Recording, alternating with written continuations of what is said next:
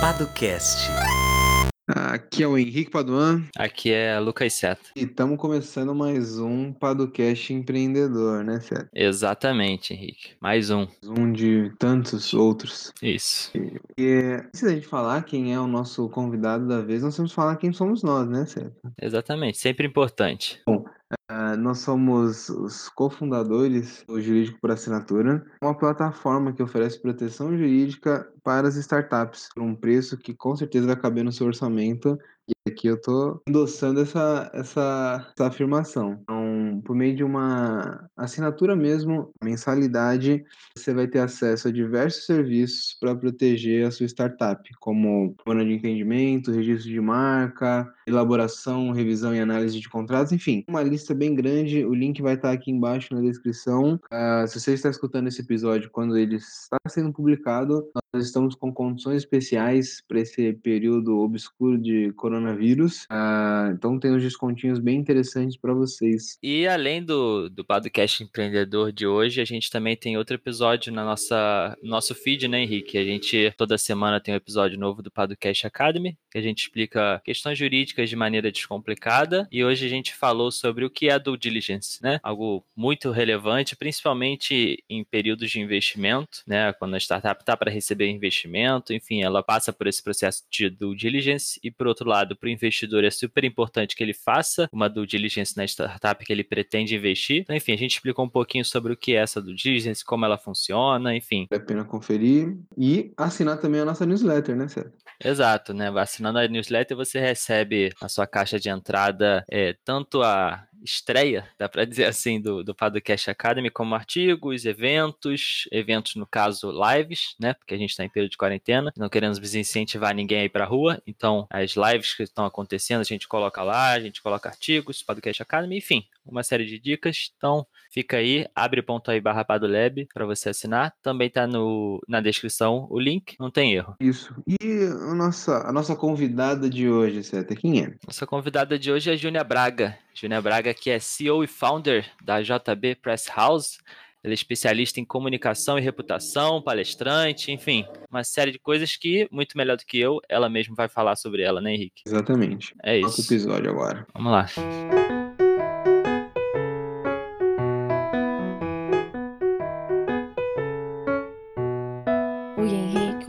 Lucas, mais uma vez muito obrigada pelo convite.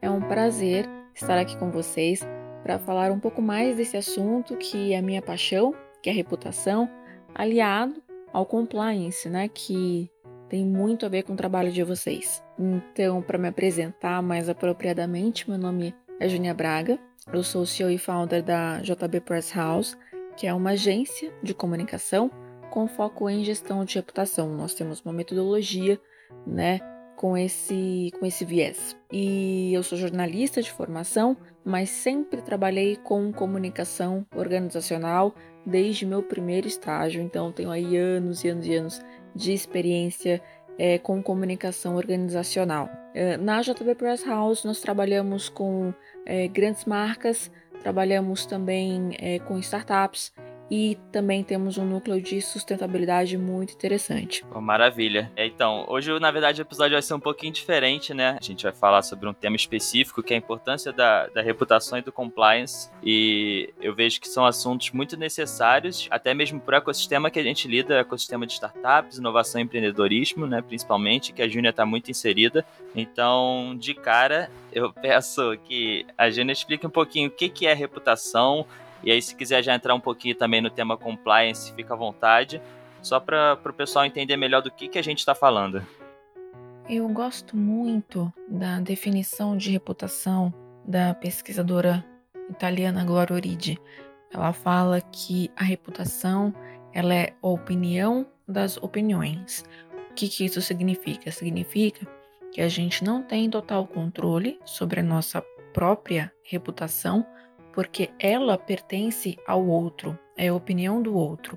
Então, o conjunto das opiniões que os outros têm sobre nós ou sobre nossas marcas é que forma a nossa reputação diante da opinião pública. Uh, e isso tem tudo a ver com compliance, porque enquanto compliance é, assegura né, que a organização ela tenha boas práticas, a comunicação assegura que essas boas práticas elas sejam comunicadas aos stakeholders, fazendo com que os stakeholders tenham então uma boa opinião sobre a nossa organização e fazendo com que a nossa organização então tenha uma boa reputação.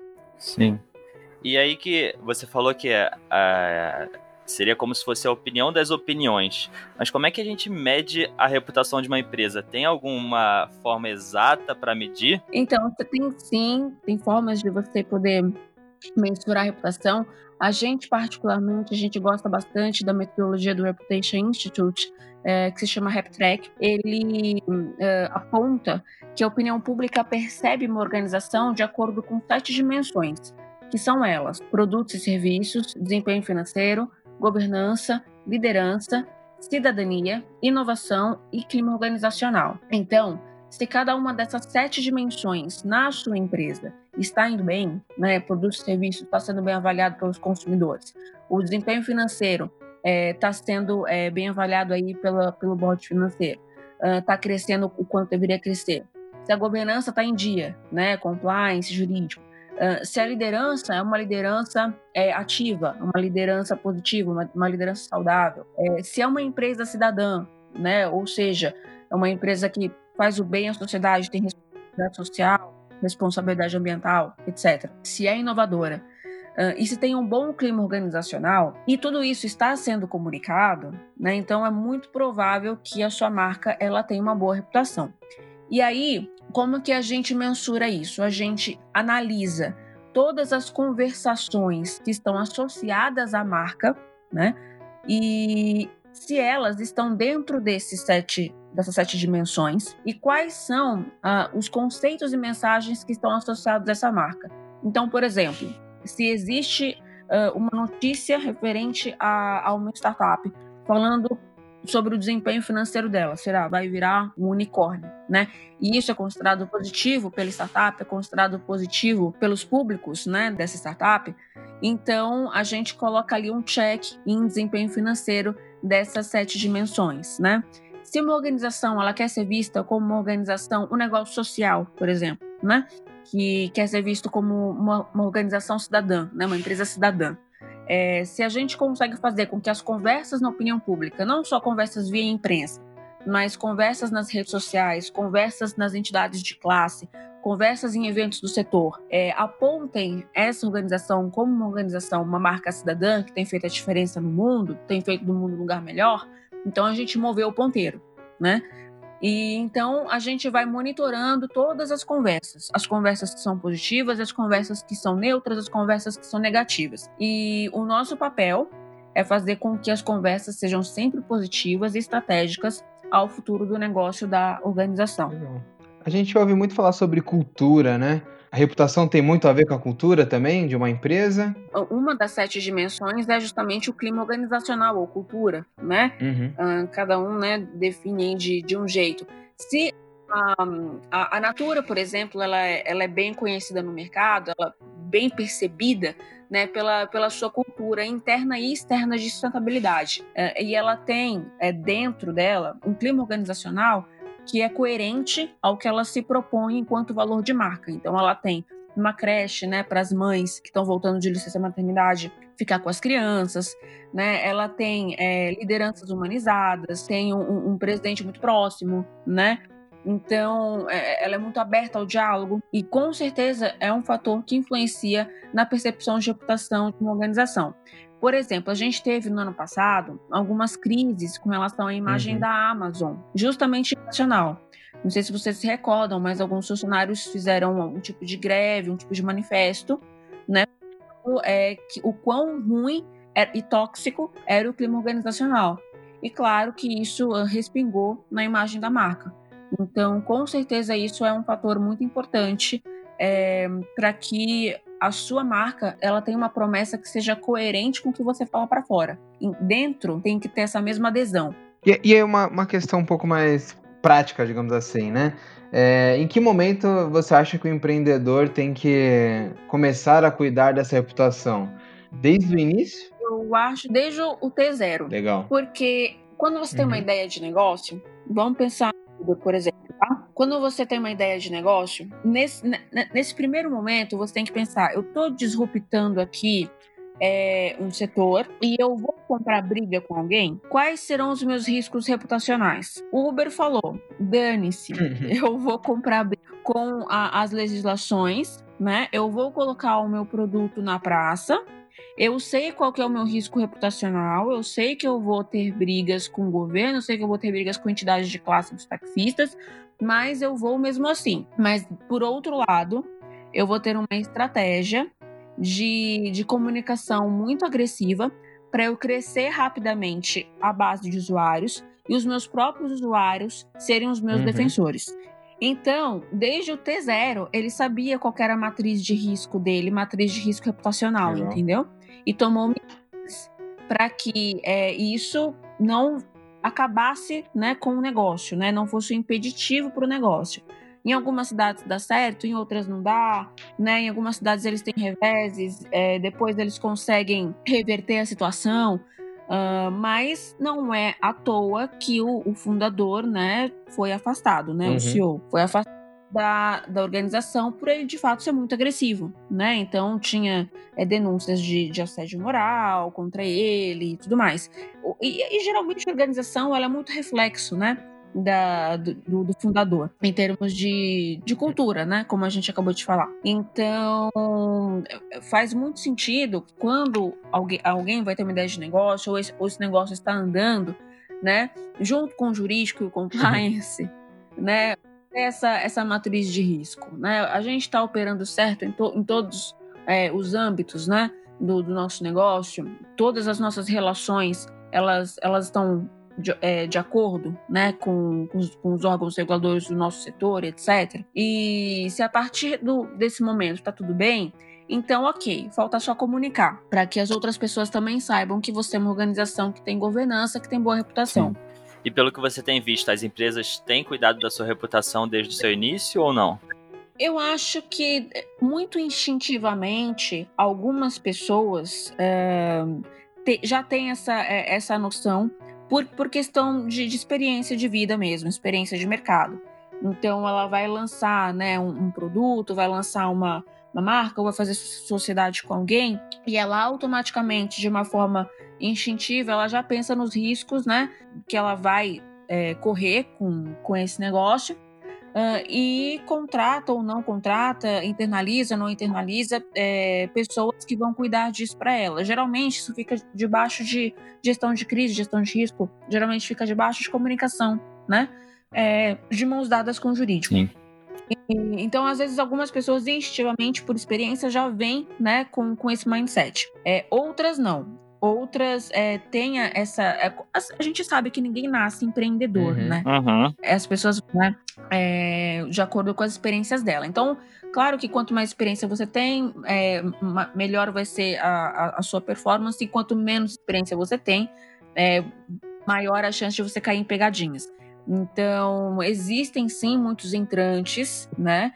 É, no, no mercado, principalmente olhando para startups que não têm a menor noção é, de que uma determinada ideia de um produto ou serviço pode trazer uma grande dor de cabeça, né? É, por exemplo, uma amiga de uma amiga, né? Uhum. Aquela coisa, né? Conheço Sim. alguém que estava com uma ideia, né, de alugar, né, apartamentos como se fosse uma hum. república, uhum. sabe?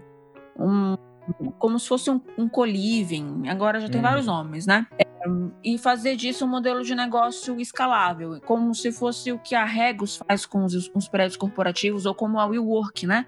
faz com os prédios corporativos, fazer isso com prédios residenciais. Só que essa pessoa pensou na relação com, com o condomínio, né? Os, quem mora ali vai querer ficar, é, vai ficar confortável com tendo um andar que ela não sabe é, quem que mora, né? Quem que vai pagar a multa, com quem vai reclamar se está fazendo barulho ou não, né?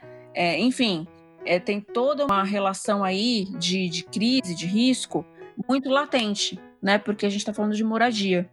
E moradia, você acaba indo pro, pro emocional das pessoas de uma forma muito contundente. A pessoa que teve essa ideia não tinha nem parado para pensar nessa questão da relação com o condomínio, da relação com os outros moradores de um, do, de, um prédio. E, enfim, né, não sei se essa ideia foi para frente ou não, mas essa pessoa não tinha pensado ainda né, nessa possibilidade de risco e de crise vindo daí. Por experiência, né, por questão de falta de experiência mesmo. E, falando um pouquinho sobre essa questão de empreendedorismo, uh, agora o que a gente. Aí a questão da comunicação também, né? O que a gente mais ouve falar é sobre empreendedorismo, startups, inovação. Parece que as pessoas descobriram isso agora, né? Como você tem visto essa onda? Você acha que é, é um reflexo de um momento de crise que a gente passou, ou tem passado? As pessoas estão sendo jogadas para isso, ou a gente está realmente tendo uma mudança que, digamos, paradigmática na realidade brasileira? Eu acredito que é o Zeitgeist. Eu acredito que é o espírito do tempo uh, e que ele é formado por zilhões de fatores. É, número um, a geração millennial, né, é, que traz com ela esse desejo pelo protagonismo, né, esse, esse desejo por fazer acontecer é, essa questão da, da, da, quebra de paradigmas hierárquicas, né? Que as empresas centenárias hoje estão correndo, né? Atrás da transformação digital, né? Para flexibilizar seus modelos, né? A gente fala de modelo ágil, etc. Então a gente tem, a gente tem, número um, essa geração que vem com essa demanda, né? E acaba querendo abrir os seus próprios negócios e acaba se encontrando nesses modelos de negócio de startups que são rápidos, que são ágeis e etc. A gente tem a questão da economia, olhando macro, né, de uma forma macro mesmo, a gente vê de 10 anos para cá, né? As empresas que mais cresceram foram as empresas de tecnologia. Então, quando a gente olha para isso, é natural que as startups elas encontrem é, olhando para esse cenário, diagnósticos positivos, né? Então, quem, quem é, for estudar o mercado é, e pensar em lançar um serviço que seja grande, né? Tem que pensar em escala. E o que pode ser escalado? Algo por meio da tecnologia, né? Seja, seja, seja o serviço que for, mas de uma grande base de dados, né? Então, acho que a economia, ela também traz essa, essa vontade das pessoas quererem apostar em, em, em negócios que sejam escaláveis. Geralmente, isso é feito por meio da tecnologia, ou seja, a gente acaba caindo em startups de novo, né? E terceiro ponto, a crise. A crise que a gente tem passado, né? A gente ainda está aí patinando um pouquinho para tentar sair dela, mas a crise fez com que as pessoas olhassem mais para o empreendedorismo, né? Então a gente viu grandes executivos que foram demitidos dos seus cargos, abrindo consultorias ou tentando entrar em startups ou virando board members, né? De, de startups e de fundos, etc. Uh, porque esse era um mercado que estava em efervescência, que estava em ebulição. E aí não são todos que vão se dar bem, não, não vão ser todos que vão, que vão dar certo mas definitivamente é uma tendência movida por diversos fatores comportamentais, é, econômicos, né, sociais, e, e, é uma tendência que veio para ficar, é, não vai mudar. A gente vai continuar vendo esse ecossistema de startups borbulhando, efervescendo, com a, a história da, da WeWork, né, e o SoftBank, e a tal da bolha das startups, a gente vai ver uma redução é, de valuations uhum. bizarros, né? Sim e vai ver também uma, uma, melhor, uma maior preocupação, e melhor preocupação também, digamos assim, com governança e com, e com as tratativas financeiras internas da empresa. Então, a gente vai, a gente vai ver é, companhias que, que têm um, receberam um bilhão, receberam 500 milhões, sem vagas, como a gente viu recentemente, algumas startups jogando aí, né, o, o quadro, mas sistema de, é, de ebulição de startups ele não vai mudar. Elas vão continuar sendo criadas, porém, a gente vai ter um pouquinho mais de, de moderação, digamos assim, da questão financeira. Uhum. Você falou de mudança de geração e, assim, da, da velocidade de comunicação hoje em dia, né? O Twitter tá aí há já muitos anos. E tem uma coisa que tem me chamado a atenção, muito, muito mais para as pessoas físicas, vamos dizer assim, do que para as empresas em si, que é essa questão das pessoas hoje em dia elas não poderem errar ou as pessoas serem canceladas, que é uma expressão que está sendo muito utilizada, né? Ah, a gente cancela fulano de tal, a gente cancela ciclano. E assim, qual é o risco das, de acontecer o mesmo com as empresas também. Assim, as empresas também estão suscetíveis a serem canceladas porque. Com certeza com certeza é, as marcas jurídicas e as marcas pessoais estão suscetíveis, estão vulneráveis ao cancelamento aí é, dos twitteiros, né? Ou dos militantes, ou da geração millennial, ou enfim, né, de, dos canceladores, né, digamos assim. Uh, viu recentemente, agora, né, o caso da Alessandra Negrini, né, ela foi para um bloquinho de, de carnaval uh, de São Paulo e ela estava trajada de indígena com a chancela, né, de uma entidade indígena, uh, com a chancela de formadores de opiniões indígenas e mesmo assim, mesmo com essa chancela, né, de que ela estava ali para dar visibilidade à causa, ela não estava fazendo uma apropriação cultural é, inconsequente, né, a, a, a ideia dela e da entidade era fazer com que o awareness, né, o, o poder de fama, né, é, de boa reputação da Fosse revertido para a causa, né? Então, mesmo assim, as pessoas quiseram cancelá-la porque a apropriação cultural não pode ser feita em nenhum, sob nenhum aspecto, nem sob um aspecto do próprio índio, né? Aí você, sim, você está suscetível a esse tipo de, de discussão. A questão da, da era digital, ela deu voz a quem não tinha voz, né? Então, você vê essa, essa, esses milhões né, de, de pessoas opinando, né, às vezes opinando com, com competência, opinando com argumentos, às vezes opinando sem argumentos. E é responsabilidade, eu sempre falo que se tem algum problema de comunicação, é, seja é, no, no âmbito de pessoa física ou no âmbito de pessoa jurídica, eu sempre falo que a culpa é de quem comunicou. Por quê? Porque faz é papel de quem está comunicando entender quais são os riscos dessa comunicação. Então, se eu sei, né, que não pode fazer blackface, que as pessoas falam de apropriação cultural, é, não pode se fantasiar, colocar o cocar, né, porque você pode estar fazendo apropriação cultural, sendo que milhares e milhares e milhares de índios foram dizimados, né, aqui no, aqui no Brasil. Então, se você sabe que existe isso de uma forma latente, né, você tem que estar preparado para quando isso, isso virar contra você, se isso virar contra você.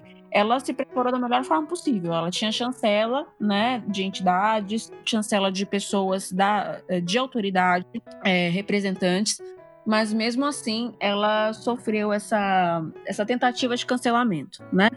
Eu, olhando no fim do dia, é, eu acredito que foi bom para a causa, porque todo mundo começou a falar da causa, e quanto mais se fala de uma causa, melhor para ela. Então, tudo bem. Mas que a gente tem que ter essa responsabilidade prévia, né? Ah, eu vou comunicar. Será que o que eu vou comunicar pode trazer algum risco para mim, pessoa jurídica ou pessoa física? Qual é esse risco?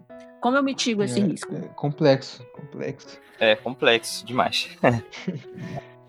Mas é muito interessante, é muito Com certeza. interessante. É, eu, eu, vou, eu vou mudar um pouquinho aqui, vou fazer um. Vou jogar uma questão mais polêmica, porque é um assunto que me interessa. Uh, e eu quero ver sua opinião, Júnior. O que você acha sobre essa questão de apropriação cultural? É, a gente, bom, aí a gente já está entrando em sociologia, uhum. né? Antropologia, ou ou alguma coisa sendo, né, de, de ciências sociais, né? Eu acredito que é mais ou menos por aí como a Alessandra tentou se posicionar. É, por exemplo, se a gente vê uma, uma jovem é, branca uh, utilizando um turbante, né? Um turbante que tem uma, uma origem aí negra, né? Étnico uh, africana. Uh, e aí a menina colocou o turbante porque achou bonito, porque achou legal, porque, enfim, por qualquer motivo um, que, não, que ela não se preocupou, né? Em, em, pensar na história desse turbante, de onde ele veio, né? Quem utilizou pela primeira vez, por que, que se utilizava o turbante, né?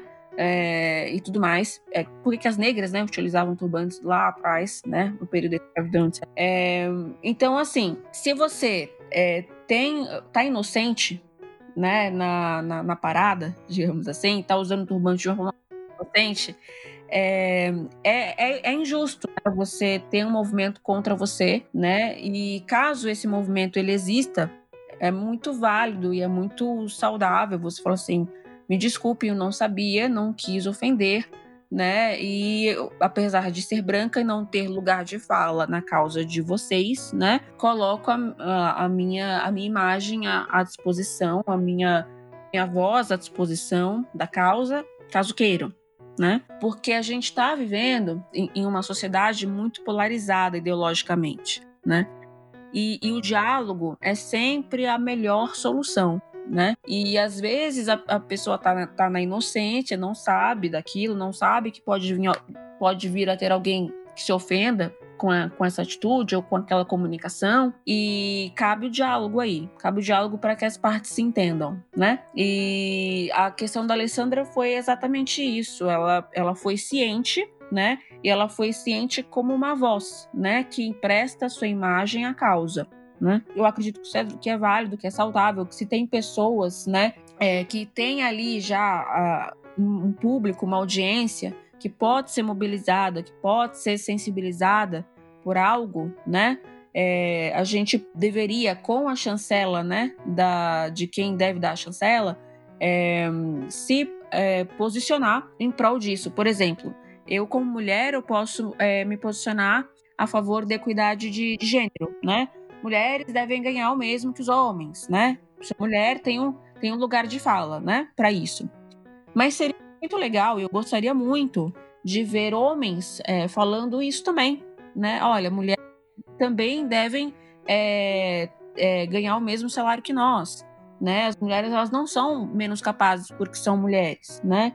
Não é virou mãe que vai virar incompetente. Enfim, é, homens, né, que também possam fazer com que essa, com que esse discurso ele seja mais bem aceito, mais replicado, né, que consiga, que consiga mobilizar mais pessoas em prol da causa, a favor Beleza. da causa. É, uma coisa que eu tenho dúvida é o seguinte, nesse caso, por exemplo, em uma reputação manchada por qualquer motivo que seja, seja porque uma empresa foi cancelada ou porque teve alguma uhum. polêmica com o CEO e tudo mais, como é que se faz para você recuperar uma reputação? Esse é justamente o, o, o, o filé mignon do trabalho de gestão de reputação. É recuperar marcas. É o trabalho mais desafiador, né? É, é o, dá para olhar para Vale e Brumadinho, por exemplo, né? O trabalho mais desafiador que existe, é o que mais exige criatividade, é o que mais exige esforço, mas é possível sim. Senão a gente não existiria, né?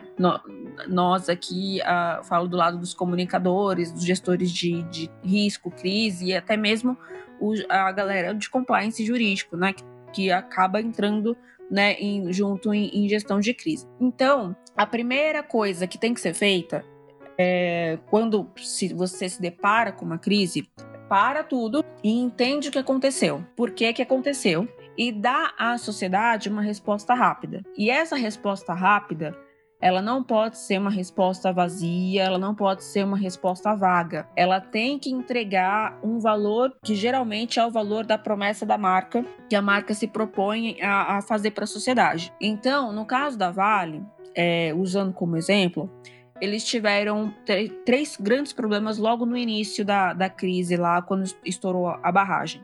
E eu estava muito próxima dessa crise, porque na época a gente atendia uma grande organização internacional de preservação ambiental, que foi uma das primeiras a se pronunciar sobre é, todo, toda a devastação que teve né, é, com relação à natureza com a lama. Né? Então, a gente estava muito próxima dessa, desse momento aí é, de, de crise. E aí, quais foram os três erros? Primeiro, eles não foram claros com relação ao que de fato tinha acontecido. A sirene é, não funcionou, a sirene funcionou, né? Como que vocês tinham uma, uma planta, né? Que estava bem no, no, no, caminho da lama caso a, a barragem estourasse, né? Vocês não sabiam disso, né? Enfim, ficou no ar vários questionamentos muito importantes que eles não responderam de pronto. Então faltou os três erros, né? Falta de clareza, falta de agilidade e falta de transparência. Então aconteceu a crise, primeira coisa, para tudo, entende o que aconteceu e age com transparência e com velocidade na resposta. É a mesma coisa que o Carrefour não fez com a morte do cachorrinho pelo pelo segurança. A mesma coisa. Eles no primeiro momento, tem, isso tem que ser no, no, mesmo dia, gente. Não pode esperar no segundo dia. Por quê? Porque você perde o controle da, da narrativa. No fim do dia, nós comunicadores, nós gestores de comunicação e de reputação, a gente está numa batalha de narrativas o tempo inteiro, né? Então, é, quando você perde um dia inteiro, toda a sua narrativa, você perdeu a oportunidade de, de se posicionar. E veio especulação, e veio os artistas colocando a imagem do cachorrinho morto lá, o desenho indo para o céu, né, imobilizando a opinião pública sensibilizando, né, e ela perdeu um dia inteiro para se posicionar sobre isso. Então, é, a primeira coisa é logo nas primeiras seis, no máximo, é, é no máximo oito horas, mas estourando assim muito mesmo. Você ter um posicionamento claro do que aconteceu e aí rápido, né, uh, ágil, transparente. E o segundo momento é agir para que isso não se repita, paralelo com uma medida de recuperação à sociedade, né, com relação ao que aconteceu. Então, é, vamos criar um fundo, né, para os familiares das vítimas de Brumadinho, por exemplo. Não é algo que é exigido por lei, não é algo que né, é, que eles estão pedindo, mas a gente quer entregar a mais, porque a gente precisa recuperar a confiança das pessoas. Uma outra coisa que eu falo bastante é que a moeda da economia é confiança, né?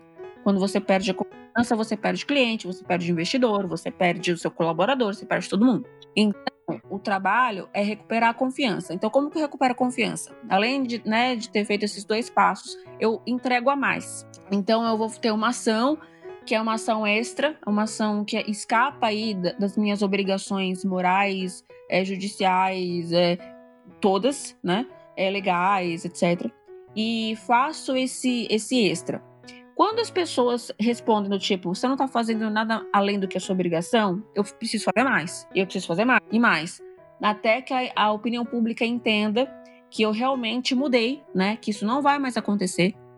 É, e que eu sou digna de confiança enquanto marca, pessoa jurídica ou pessoa física. Carrefour é a mesma coisa, né? Eles é, fizeram, acho que uma parceria com a Luísa Mel depois, eu não sei eu não lembro exatamente, mas eu lembro que eles fizeram, tentaram fazer alguma coisa de retorno à sociedade, sabe? Pelo acontecimento. Então, é, esses são os passos. Mas você pode chegar no fundo do poço, mesmo assim, e você não conseguir recuperar a confiança. Aí o que, que você faz? Você muda a marca. Brecht fez com vários, porque era tudo da Brecht, né?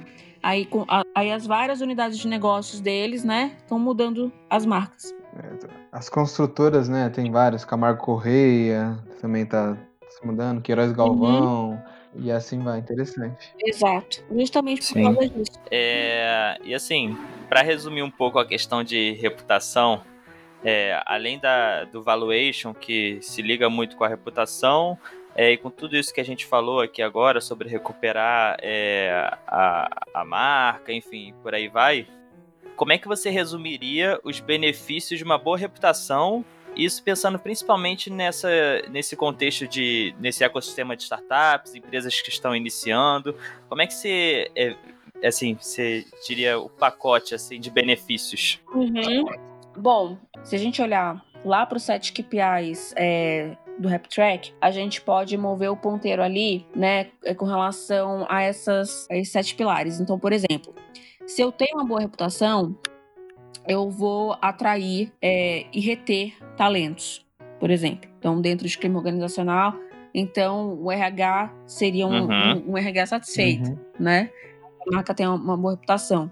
Caso a marca tenha uma boa reputação, eu consigo atrair né, bons investidores. Uh, eu consigo ter mais crédito, por exemplo, com, com bancos, caso eu, eu opte, né? Por ter uma parceria com bancos em termos Sim. de linha de crédito, né? Uh, um, se eu tenho uma boa reputação, eu consigo, por exemplo, mobilizar melhor a opinião pública em prol do que eu proponho a fazer na sociedade. Então, se eu sou uma, uma startup, uh, usando, por exemplo, a Dig Economy, né? Que, que são. Tem, a gente tem os motoboys, né? E tudo mais. Então, se eu tenho uma boa reputação, eu consigo fazer. É como se fosse um lobby, sabe? Eu consigo a opinião pública em prol do que eu tô propondo à sociedade, é, que é o que a, o que a Log fez, a 99 fez, né, com as petições, né, as petições que elas, elas pediam para que a gente assinasse, para que elas conseguissem alguma aprovação ou mudança na legislação que fosse benéfica a elas, né? Então, se você tem uma boa reputação, você consegue fazer com que a sociedade compre a sua causa, né? Compre a sua briga, seja ela qual for, desde que legítima e, e, e né? Uhum. e, e positiva. Um, se eu tenho uma, uma boa reputação, eu também consigo é, ter melhores acordos com os meus fornecedores, né? Eu atraio é, bons fornecedores, consigo fazer. Por quê? Porque vira um privilégio para o meu fornecedor eu ser cliente dele. É, então, consequentemente, eu consigo fazer boas parcerias. Eu consigo trazer bons nomes que podem ser embaixadores da minha marca, é como nomes famosos ou, enfim, pessoas que se identifiquem, né, com a minha marca e por eu ter uma boa reputação, vão se sentir confortáveis e seguras, né, de entre aspas tomar um risco, tomar risco por elas, né, para defendê-las. Ah, os benefícios eles são inúmeros, né? Eu citei apenas alguns dentro do que a gente falou já e olhando um pouquinho pro, pro Rap Track, que já divide a reputação em sete, em sete percepções, né? Legal. Acho que você falou bastante sobre a questão do, do jurídico e tudo mais, é, linkado com a reputação, compliance, governança.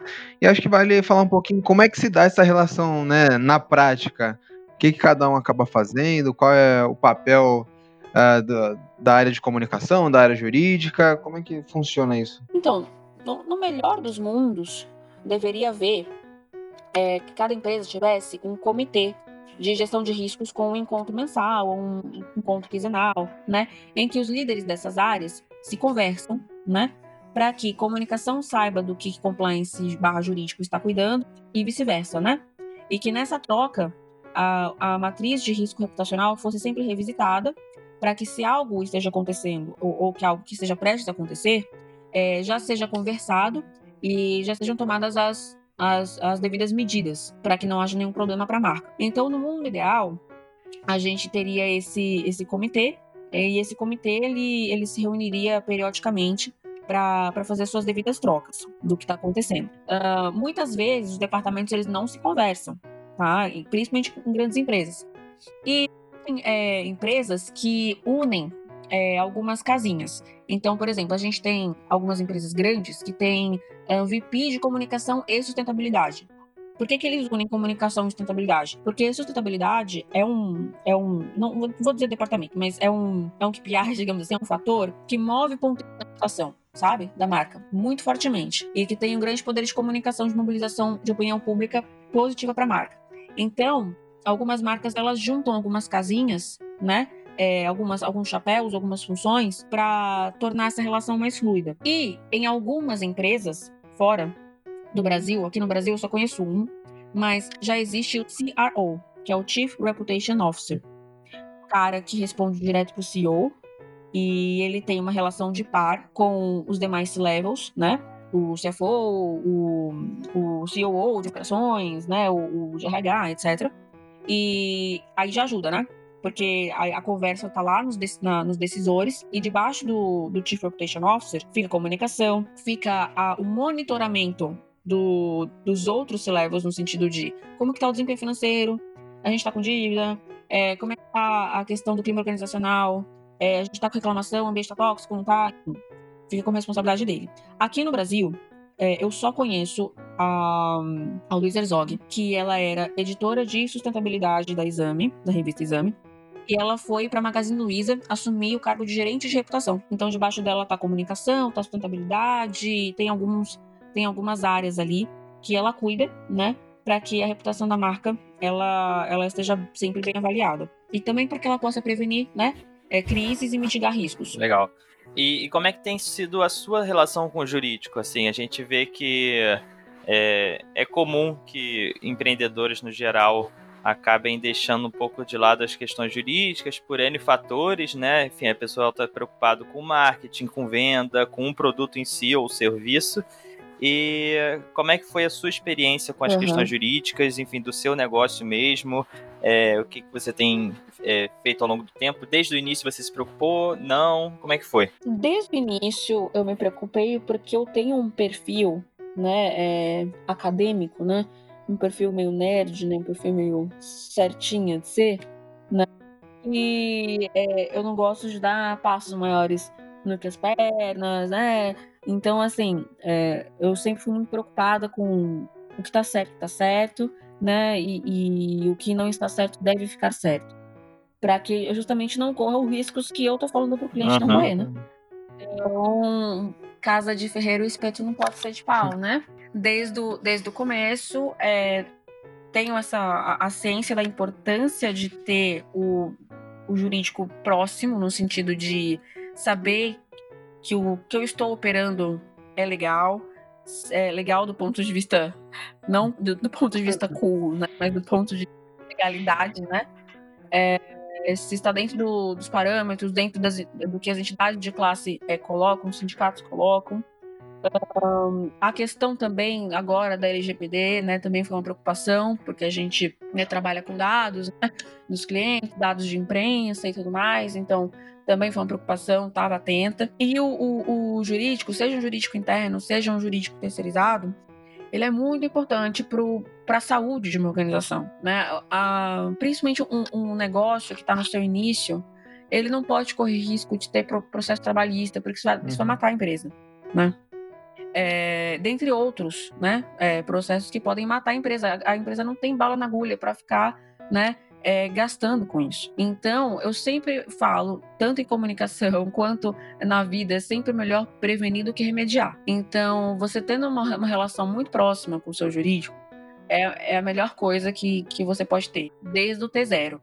Né? Assim como a reputação, né? Que você olha desde o T0, quais são os riscos que eu posso correr em termos reputacionais com o meu negócio, quais são os riscos que eu posso correr se eu não tiver com o meu jurídico é, legalizado, digamos assim, dias, digamos, desde o T0. Em números, né?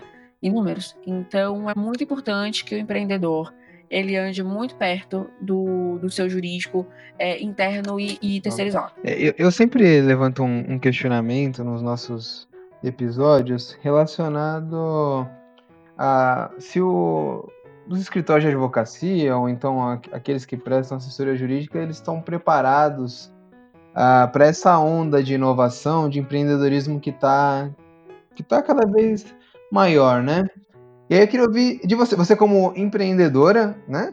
É, e como alguém especializada na área da comunicação, como você tem visto esse posicionamento? A gente sabe que existem atores jurídicos que estão bem posicionados, que eles estão conseguindo, uh, digamos que, falar a linguagem dessa, dessa, dessa, nova leva de empreendedores. Mas como você tem visto no geral, né, essa visão de fora, assim, eu acho que pode ser interessante. É, eu acredito que, como você pontuou, existem já atores muito bem solidificados, né, é, que tem aí uh, Olha a história da reputação de novo, né? Uhum, Tem ali a boa reputação é, herdada de anos e anos e anos, né?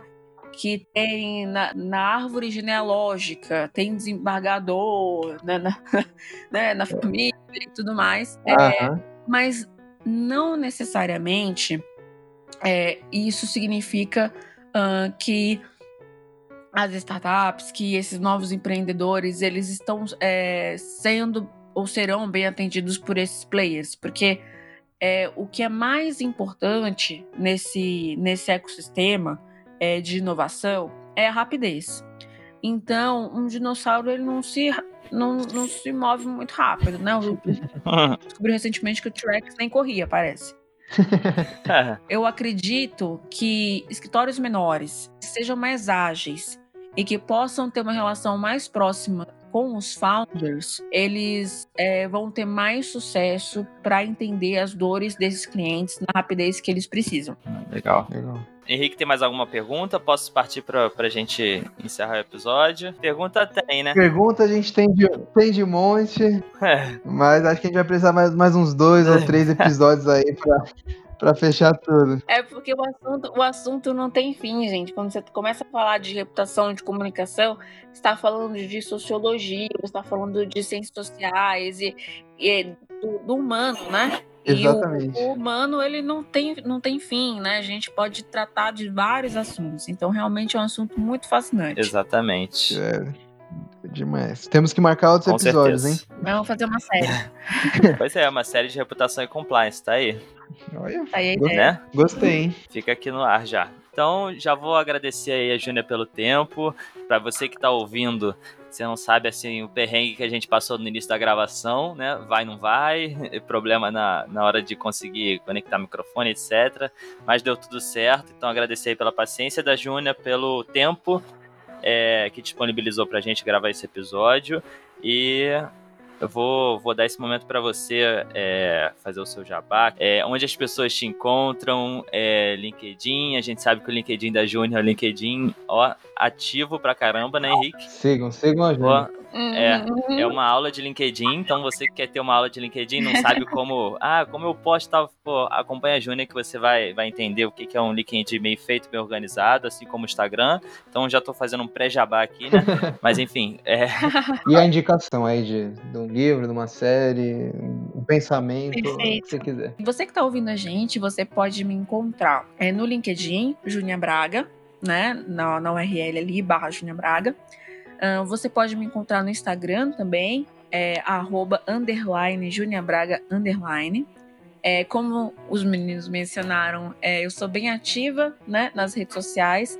Mais uma vez, porque, né? A casa de ferro, espelho não pode ser de pau, sou comunicadora, tenho que me comunicar é, não é fácil, porque né, a gente tem que dedicar um tempo, etc.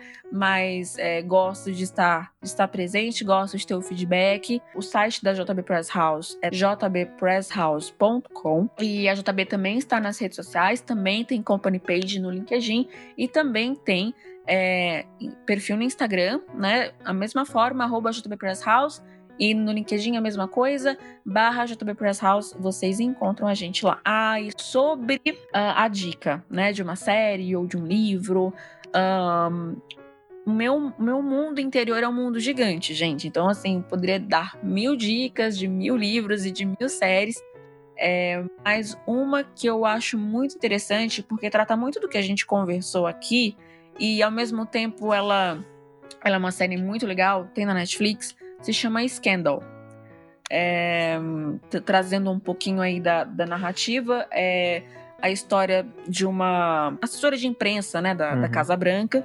Uh, sai da Casa Branca por, por um motivo que no começo a gente uhum. não sabe qual é, e abre a consultoria, né? De gestão de crise é, e justamente para prevenir que as crises não aconteçam. Então ela ela age de uma forma bem diferenciada. Ela é uhum. advogada, uhum. olha, né? E ela tem um time de, de advogados e, e eles é, utilizam de táticas de relações públicas, de comunicação e do direito, né? Para prevenir crises, mitigar riscos, etc.